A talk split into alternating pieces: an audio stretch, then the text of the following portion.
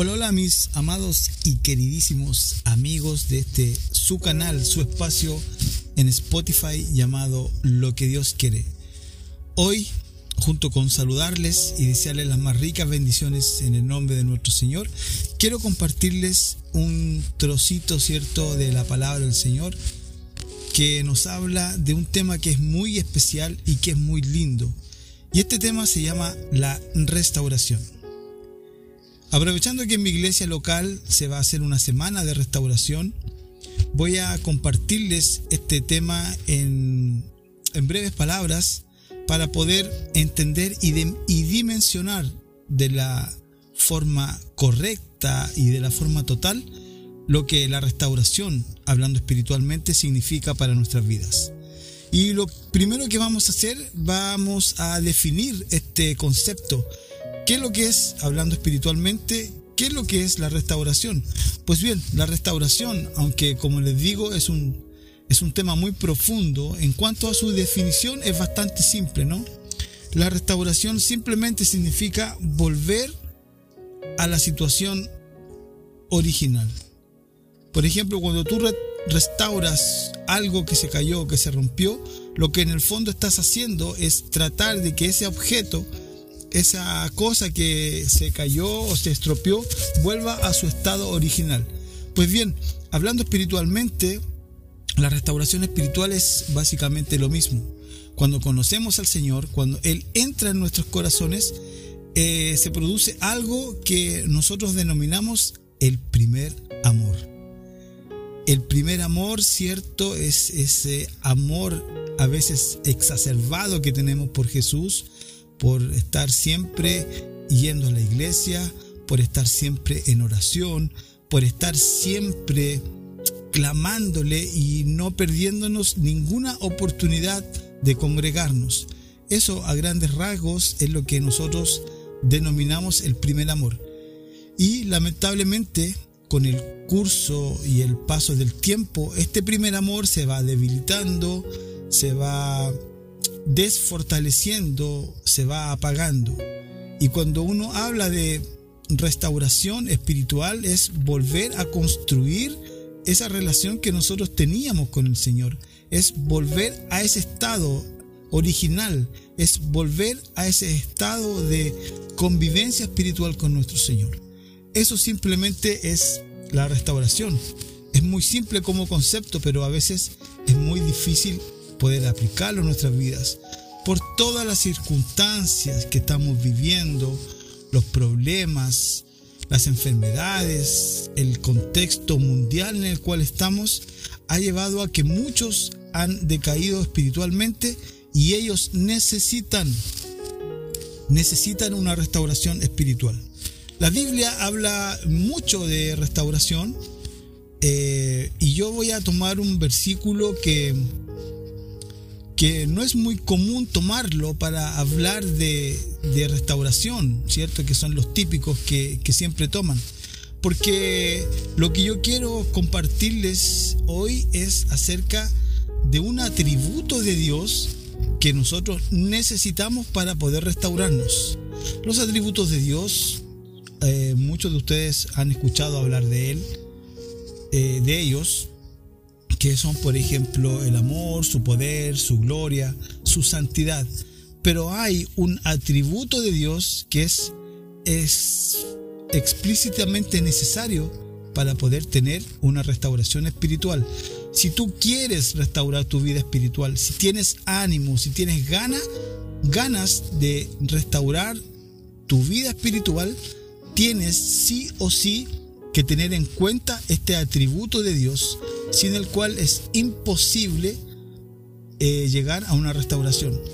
Y sin más rodeos voy a referirme directamente a este atributo del cual le estoy hablando, que se necesita para una restauración total de forma espiritual, y es el atributo que poco se habla y cuando se habla se malentiende mucho, que es el atributo de la abundancia. Dios es un ser extremadamente abundante, amplio, todo lo multiplica, todo lo bendice.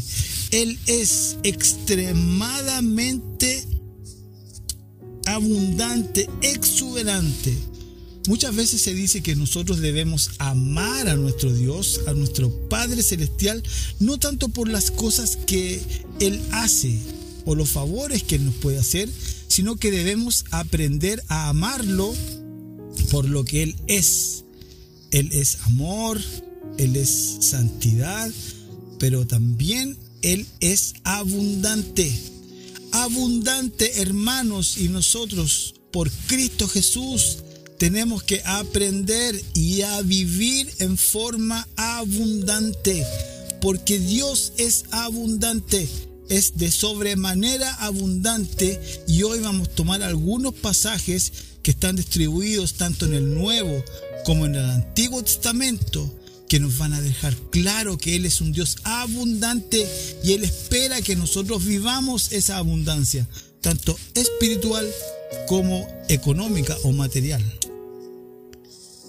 Vamos a tomar un versículo que aparece en el capítulo 47 del libro de Ezequiel, Antiguo Testamento, eh, versículo que nos habla acerca de un río, de ese río del Espíritu. Vamos a explicar primero el contexto. El versículo dice que del trono de Dios, de la parte de abajo del trono de Dios, en esta visión que tuvo el profeta Ezequiel, eh, se desprenden o comienzan a surgir un río con dos brazos.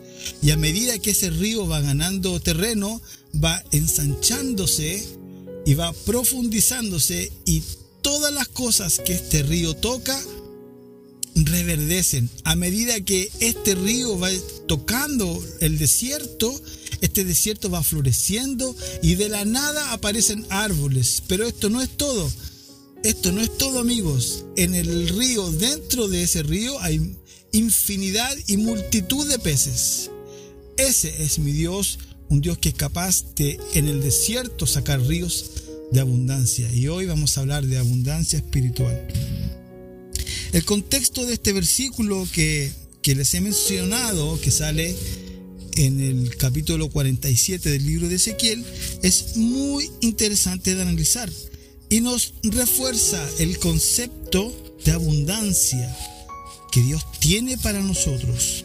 Independientemente de las circunstancias que vivamos, Dios siempre es abundante, Él nunca ha dejado de serlo. Muchos de nosotros cuando estamos, cuando nos encontramos en circunstancias adversas, creemos que todo va a, va a seguir así siempre y que nunca, nunca vamos a salir de esa situación. Pero no, eso no es así. A Dios no le importa cuán mala sea su situación. A Dios no le importa cuán desdichado usted se sienta o lo mal que usted esté. Él siempre podrá levantarte de aquella situación porque Él es un Dios de prosperidad. Es un Dios exorbitante, desbordante. Bendito sea el Señor. Aleluya al Cordero de Dios. Nuestro Dios es un ser de abundancia. Y cuando tú estás decaído espiritualmente y necesitas restauración, lo primero o una de las primeras cosas que debes entender es que Él tiene abundancia para ti. Si hay un problema de escasez espiritual en tu vida, hermano, disculpa que lo diga así, es por tu culpa, por tu causa, porque Él siempre quiere que la abundancia la felicidad, el gozo en nuestras vidas. Usted dirá, ¿realmente es así? Sí, es así y lo vamos a comprobar a través de las escrituras. El contexto es muy interesante porque el profeta Ezequiel tuvo esta visión cuando el pueblo de Dios estaba en cautividad. Y eso no es todo, es ya cuando Ezequiel tuvo esta visión, el pueblo de Dios llevaba 25 años en el exilio en Babilonia.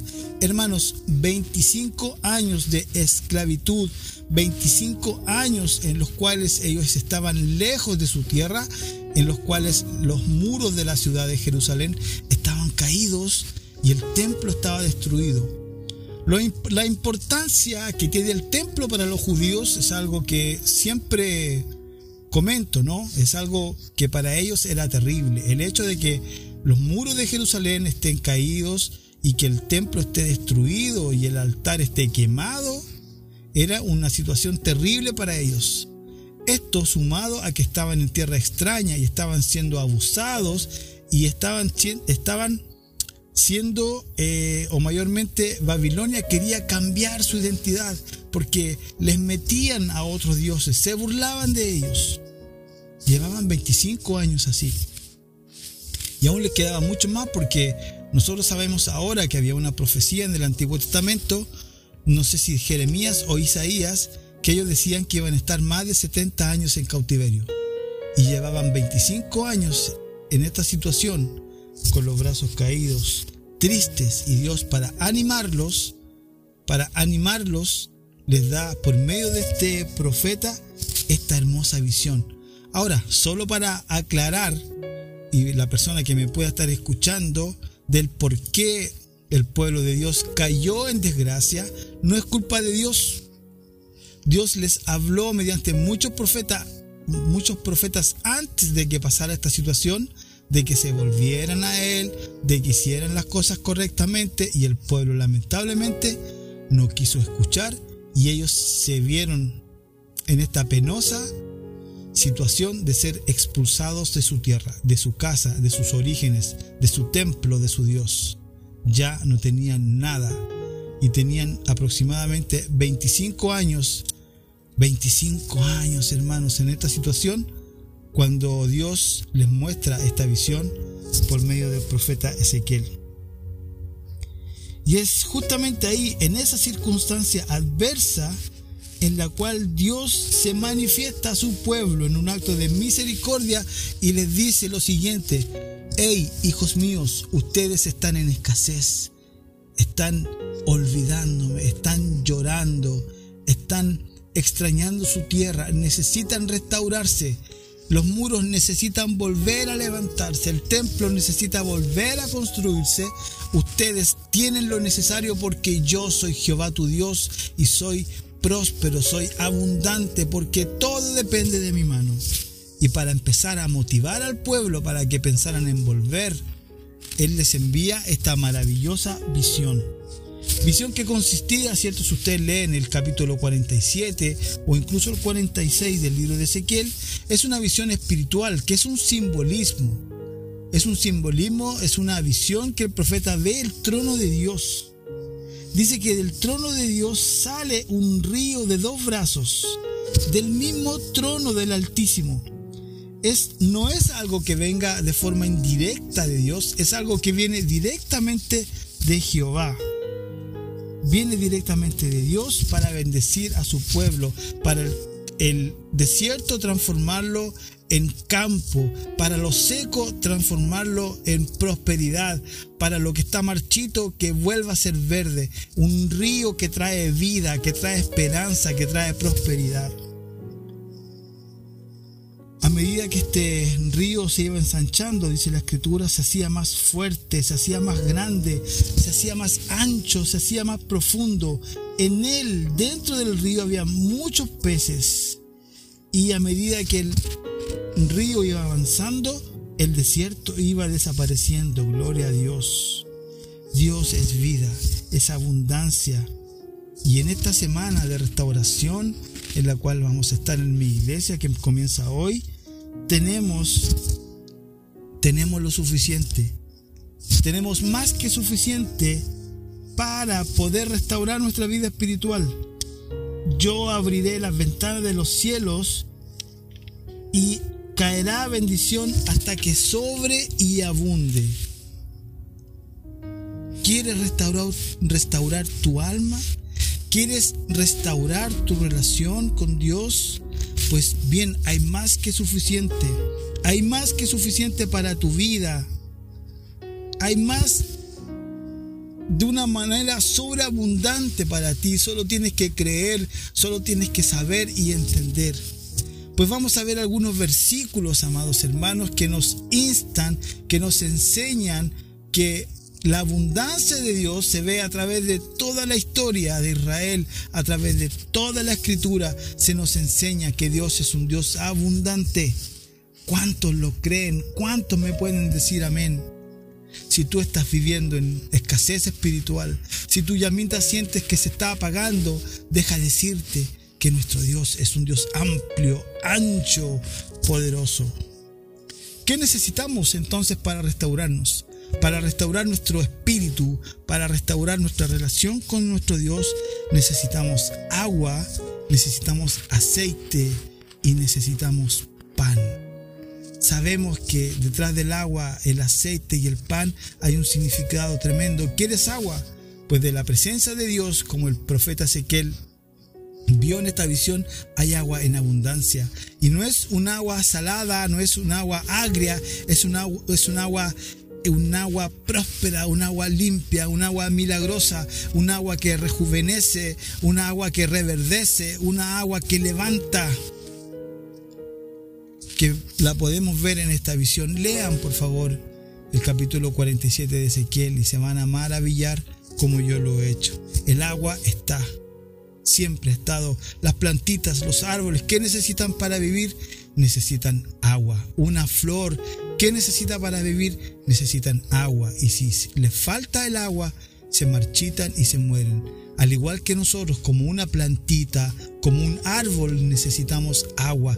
Y esa agua no es de esa agua física, no es la combinación de hidrógeno y oxígeno. Esa agua de la cual yo le estoy hablando, esa agua del cual salía del trono de Dios para recorrer el desierto es agua espiritual, es agua de espíritu. El Espíritu Santo es agua para nosotros, para, para mojar el terreno seco que hay en nuestra vida, Él tiene agua en abundancia. Jesús le dijo a la, samaritana, yo tengo un agua que si bebes de esta agua jamás volverás a tener sed. Y la samaritana, como no entendía, como todos nosotros a veces, a veces no entendemos, ¿de dónde vas a sacar agua? Porque el pozo es profundo y no tienes ni balde. Y Jesús le dice, si supieras si supieras quién te está pidiendo de beber. Si supiéramos, hermanos, que Dios tiene agua. Si realmente supiéramos que el río del Espíritu Santo está disponible para todos nosotros, a toda hora, y que depende de nosotros, como el profeta Ezequiel, eh, zambullirse en las aguas del Espíritu, de a poquito, en los talones, a las rodillas, a la cintura, porque es un, es un río amplio, es un río profundo, es un río que nos va a llevar a la presencia del Señor. Es un río que nos va a llevar a la satisfacción. Es un río que nos va a llevar a la abundancia. Necesitas para restaurarte agua y Dios tiene agua en abundancia. ¿Dónde lo podemos ver? En este pasaje, Ezequiel 47. De la presencia de Dios, de la casa de Dios, sale un río de dos brazos que tiene agua en abundancia. ¿Qué otra cosa necesitamos para poder ser restaurados necesitamos que nuestras vasijas se llenen de aceite. Segunda de Reyes 4, solo por nombrarle un, un versículo bíblico, nos cuenta la historia de la viuda.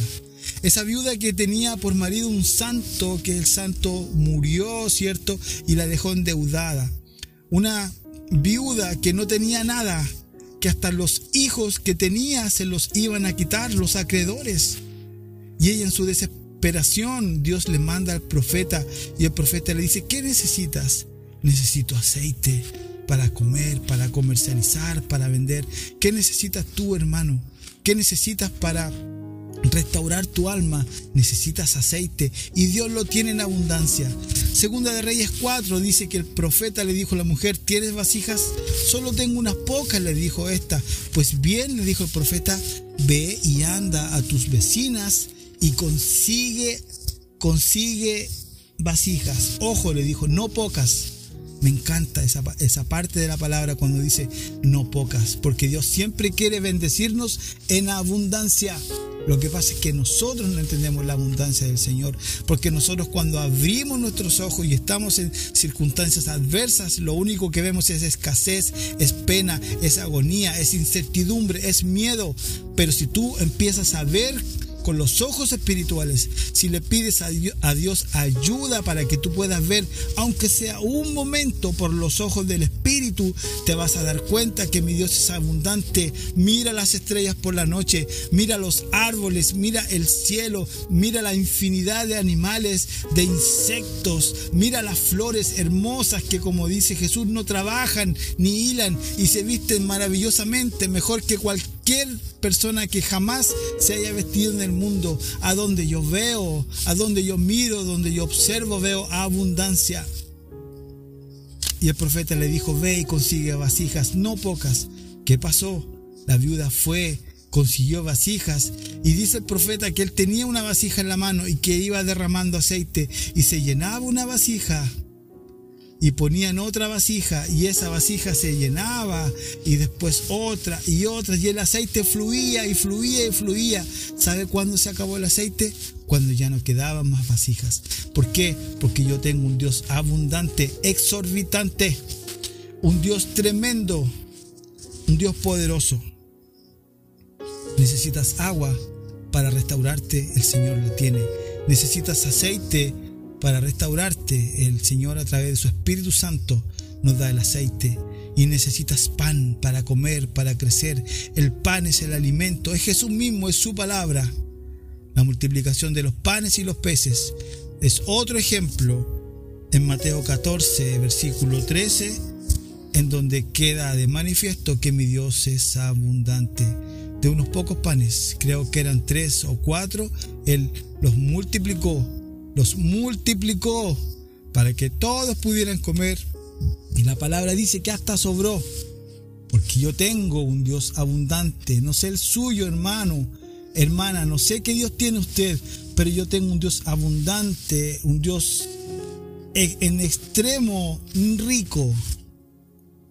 Y estas tres cosas son las que tú necesitas para restaurarte. Agua, que hay en abundancia, aceite, que hay en abundancia y pan que hay en abundancia. Él es el pan del cielo, el maná del cielo, el maná escondido, dice el libro del Apocalipsis. Si tú tienes problemas, hermanos, de restaurarte, si has intentado y no lo has podido hacer, tal vez es porque aún no crees completamente. Tal vez es porque aún tienes miedo en tu vida o no has podido ver con los ojos del Espíritu. Pídele en oración al Señor que te dé esa capacidad de ver, de ver el mundo, de ver las cosas que Él hace, de leer la Biblia con otros ojos, con la mirada de Jesús, con la mirada del Nazareno. Él nos va a enseñar abundancia. abundancia. Juan 10:10 10 dice, Jesús en Juan, en el Evangelio de Juan 10:10 10 dice, el diablo no vino sino a matar, a robar y a destruir, mas yo vengo y les traigo una vida y una vida en abundancia. La palabra que se usa para decir abundancia en Juan 10:10 10 es perizos, perizos. Perizos tiene mucha significancia en el griego significa abundante, extremado, extremadamente rico, sobrevalorado, amplio y ancho. Eso es lo que significa lo que significa la palabra perizos. Eso es lo que nos quiere decir Jesús en Juan 10:10. 10. Ustedes tienen miedo por lo que hace el diablo. Es cierto, el diablo vino a matar, a robar y a destruir, pero yo vengo a traerles una vida abundante sobreabundante, extremadamente rica para mis hijos.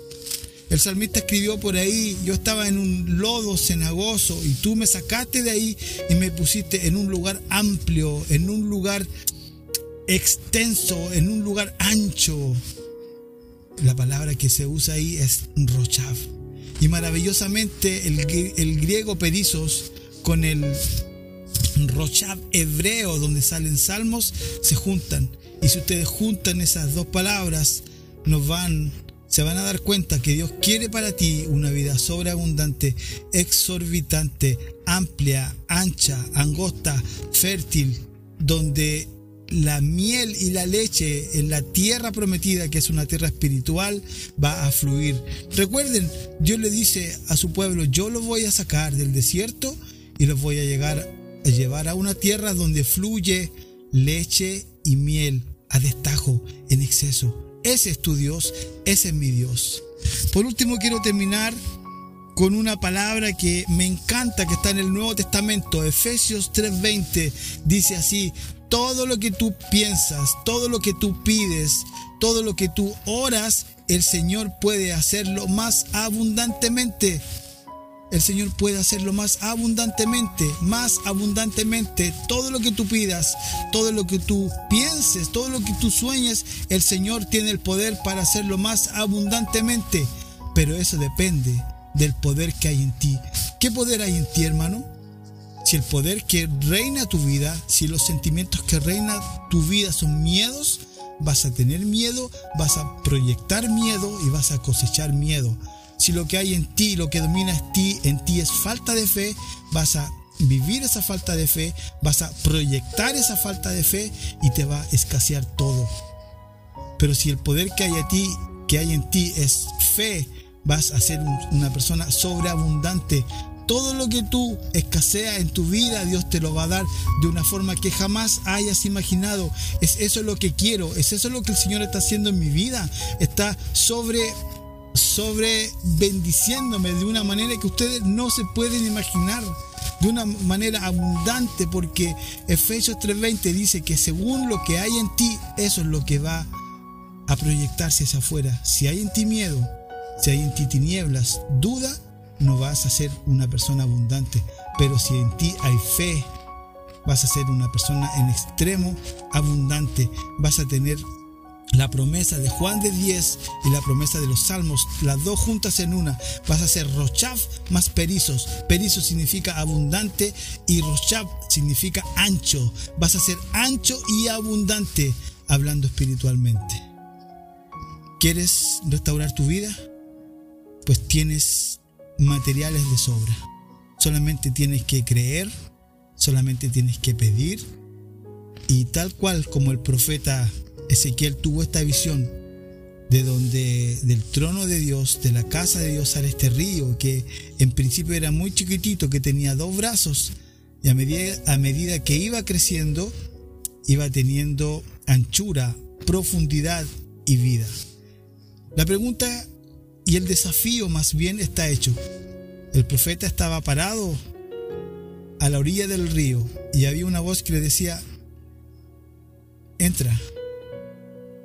¿A qué nivel del Espíritu Santo quieres vivir hoy? ¿Hasta los pies? ¿Hasta las rodillas? ¿Hasta la cintura o hasta los hombros?